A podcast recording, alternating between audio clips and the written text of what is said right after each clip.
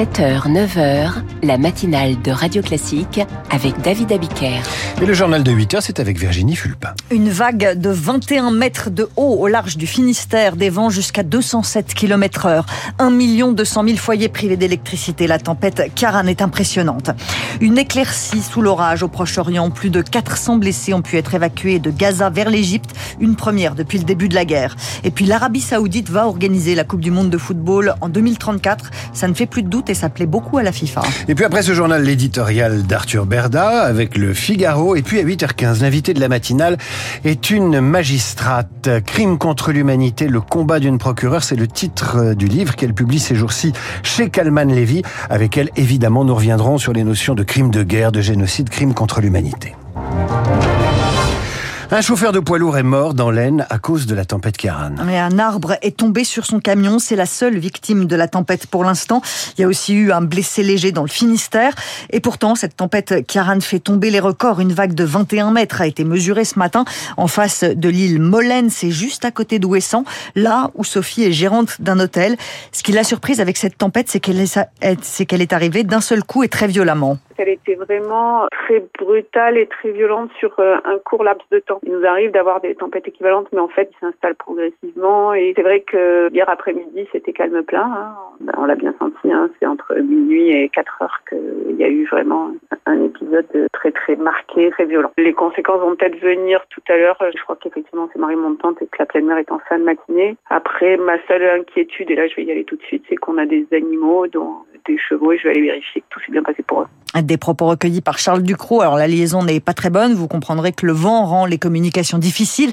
1 million 200 000 foyers euh, sont privés d'électricité ce matin, dont 780 000 en Bretagne. Le Finistère a été le département le plus touché cette nuit avec des records absolus de vent dans le département. 207 km heure à la pointe du Raz, 193 à Plougonvelin au sud de la pointe.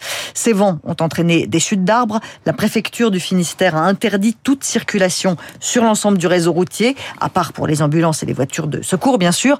Mais le plus dur est peut-être passé dans le Finistère qui est repassé en alerte orange, alors que les Côtes d'Armor et la Manche restent en rouge. Héloïse Weiss, c'est vrai qu'on parle beaucoup du Finistère depuis ce matin, mais ça souffle dans les départements limitrophes également. Hein. Oui, les dégâts euh, sont partout. À Lorient, dans le Morbihan, on est aussi en train de compter les arbres déracinés, les branches et les poteaux électriques au sol et sur les routes. Dans les Côtes d'Armor, les routes aussi sont L'interdiction de rouler pour les poids est prolongé jusqu'à midi au plus tôt par la préfecture et surtout le quart nord-ouest des coupures de courant, donc plus d'un million. En Ille-et-Vilaine, par exemple, ce sont 78 000 personnes, rien que ça, qui sont privées d'électricité d'après la préfecture. Sur le territoire, les interventions des pompiers se comptent par centaines. En Vendée, par exemple, au Sable d'Olonne, on doit aussi dégager les toitures et les arbres qui sont tombés sur la route. Déjà 90 interventions des secours dans la Manche cette nuit où la tempête se décale et sur toute la Normandie en général, les départements du Calvados et même la Seine-Maritime sont donc concernés. Là-bas, les vents ont, soufflé jusqu'à 170 km heure cette nuit. Météo France craint donc euh, désormais des submersions marines d'ici le début d'après-midi sur la façade atlantique et en mer Manche. Merci Héloïse Weiss. Les aéroports de Brest et de Quimper sont fermés. Pas de desserte pour Le Mans ni Nantes en TGV depuis Paris. D'ailleurs, l'île de France est touchée aussi le trafic est perturbé pour les, euh, les RER e A, B et C, ainsi que le Transilien. Au Proche-Orient, plus de 400 blessés ont été évacués hier de Gaza vers l'Égypte. Ah, c'est la première opération de ce type depuis le début de la guerre. Un des rares signes d'espoir. 76 Palestiniens et 335 étrangers ont été évacués vers des hôpitaux égyptiens. Parmi eux, 5 Français. Le ministère des Affaires étrangères cherche toujours à faire évacuer les autres ressortissants français. 170 personnes en tout dans la bande de Gaza. En attendant leur évacuation, le consulat de France tente de les soutenir au mieux. À Jérusalem, Camille l'a su. Une équipe est mobilisée 7 jours sur 7, chargée de maintenir le contact avec les Français de Gaza, des appels quotidiens si possible quand les liaisons le permettent. Jointe par téléphone, Sonia Lashkar le confirme. Elle est en contact régulier avec les agents du consulat à Jérusalem. La franco-palestinienne travaillait jusqu'ici à l'Institut français de Gaza. Ils sont tous les jours en soutien, raconte Sonia. Un soutien d'autant plus important les jours où j'étais coupée du monde, quand je n'avais pas Internet, poursuit-elle. Avec ses trois enfants, Sonia Lashkar a quitté la ville de Gaza pour trouver refuge chez proches dans le sud à Rafah. Le consulat assure savoir précisément où se trouve chacun de ses ressortissants qui pour la plupart sont partis comme Sonia vers le sud, mais aucun endroit n'est sûr dans l'enclave palestinienne que l'armée israélienne continue de bombarder. Alors la mère de famille se raccroche à une chose, l'ouverture du passage de Rafah et la possibilité pour les étrangers de quitter la bande de Gaza. Je vis avec l'espoir de pouvoir me retrouver en sécurité, moi et mes enfants, conclut-elle. Les États-Unis appellent à une pause dans la guerre entre Israël et le Hamas. Le président Joe Biden estime qu'il faut donner du temps pour sortir les prisonniers de Gaza. On n'en est pas vraiment à une pause. Israël a bombardé un centre de réfugiés hier, un bombardement qui aurait fait des dizaines de morts d'après le Hamas. Le, le Haut Commissariat de l'ONU aux droits de l'homme estime que ces bombardements pourraient constituer un crime de guerre. On y reviendra d'ailleurs avec notre invitée à 8h15, Aurélia DeVos. Elle publie Crime contre l'humanité, le combat d'une procureure. C'est la hivernale pour les locataires. Les expulsions sont suspendues jusqu'à la fin du mois de mars. Un répit après une forte hausse de ces expulsions. Au dernier trimestre 2022, 38 000 personnes ont dû quitter leur logement, d'après la Fondation Abbé Pierre. On n'a pas encore les chiffres pour cette année, mais les associations préviennent, ils vont encore grimper.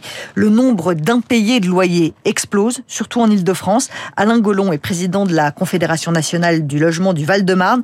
Il voit tous les jours des gens qui ne peuvent plus payer. Nous avons constaté une recrudescence énorme cette année, de l'ordre de 20% dans nos permanences, tout dû aux augmentations assez conséquentes des charges générales de locataires, notamment des charges d'énergie qui comprennent les parties communes, l'eau ou éventuellement le gaz pour le chauffage ou pour l'eau chaude. C'est pas forcément des gens qui ont perdu leur travail ou qui ont eu un accident physique. Nous voyons aussi de nouvelles populations, de nouveaux ménages qui, eux, n'avaient jusqu'à maintenant pas trop de problèmes et qui, bah, maintenant, choisissent plutôt de se nourrir, ce qui est tout à fait légitime, mais au détriment de la quittance. Et donc là, ils se retrouvent dans des impayés de loyer. Alain Gollon avec Zoé Pallier. Puis il n'y a plus beaucoup de suspense. La Coupe du Monde de football 2034 aura lieu en Arabie Saoudite. Évidemment, on se pose quelques questions, notamment sur les droits de l'homme, dont l'Arabie Saoudite est loin d'être une championne. Et alors, Raphaël Magaoriek est spécialiste de la géopolitique du sport. Et pour lui, ça ne pose aucun problème à la FIFA. Au contraire pour les organisations comme la FIFA ou le CIO, organiser des grands événements dans des pays qui n'ont jamais eu accès à des grands événements et qui possèdent une manne financière conséquente, c'est l'assurance d'un événement réussi. Et notamment encore plus quand ça a lieu dans des pays qui sont des pays autoritaires. C'est-à-dire qu'il n'y aura pas de manifestation euh, politique à l'encontre de l'organisation de tels événements. Donc euh, c'est l'assurance d'avoir vraiment aucun obstacle devant eux dans, dans l'organisation, excepté euh, la présence forcément des, des ONG par rapport aux questions qui ont trait aux droits de l'homme. Des propos recueillis par Nina Droff. Tout va bien dans le meilleur des mondes de la FIFA. Ah ben c'est sûr que dans ce genre de pays, les supporters se tiennent tranquilles. Ils ne caillassent pas les bus des équipes adverses. Voilà, c'était du mauvais esprit. Dans un instant, l'éditorial d'Arthur Berda. À demain.